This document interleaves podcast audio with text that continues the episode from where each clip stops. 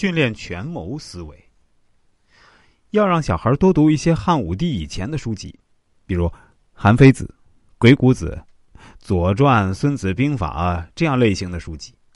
孩子必须要从小学习赚钱思维，只要赚不到钱，那都是伪思想。口袋是检测你思维对错的唯一标准。有一次，我女儿在学校表演，回来的时候呢，化了一些妆。晚上吃饭啊，看我老婆那狠毒的眼睛呢。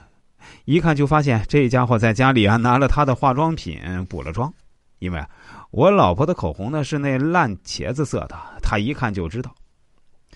我问我女儿是不是用了她妈妈的化妆品，小孩嘛怕挨打，硬着头说没有。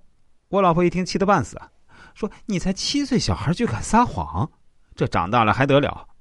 我老婆是直接一顿暴打呀，边打边说：“我看你还敢撒谎，看你还敢撒谎。”晚上我回来，我老婆就把这事儿呢跟我一说，边说还边得意。她这是在向我展示她教导有方。我听完直接崩溃了。我说：“他撒谎，你打他干嘛呀？”我老婆说：“老公啊，你这是在开玩笑吧？你是不是疯了啊？撒谎还不打？”我用很小的声音问我老婆：“那你上个月有没有撒过谎？”我这一问呢，把他问呆了，憋了半天，说了一个字儿：“没。”我又慢慢问了一遍，他还是说没有。我说有一次你打麻将，你老妈给你打电话，你回信息说你在逛街，你忘了？他一听躲不掉了，他就说那不是那样啊。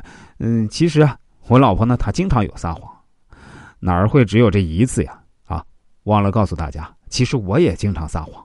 我跟我老婆说，女儿撒谎你打她，那你撒谎谁来打你啊？哎呀，这娘们儿啊，得好好成长啊！这样打下去啊，小孩子就这么一点混饭吃的本事都没了。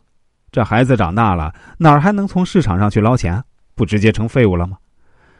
我对女儿说：“你不是绝对不能撒谎，但前提是要对别人有好处才可以。”女儿傻傻的看着我说：“爸，那这叫善意的谎言吗？”听女儿这么说，我很开心。嘿，这悟性啊，甩我老婆几条街啊！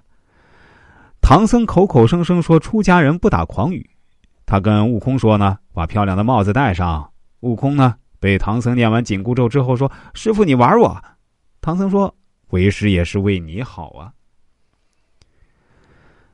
毒辣的手段加上善良的心，那就等于是佛祖；那毒辣的手段加上狠毒的心呢，那才是坏人；而没有任何手段加上善良的心呢，就等于是没用的人。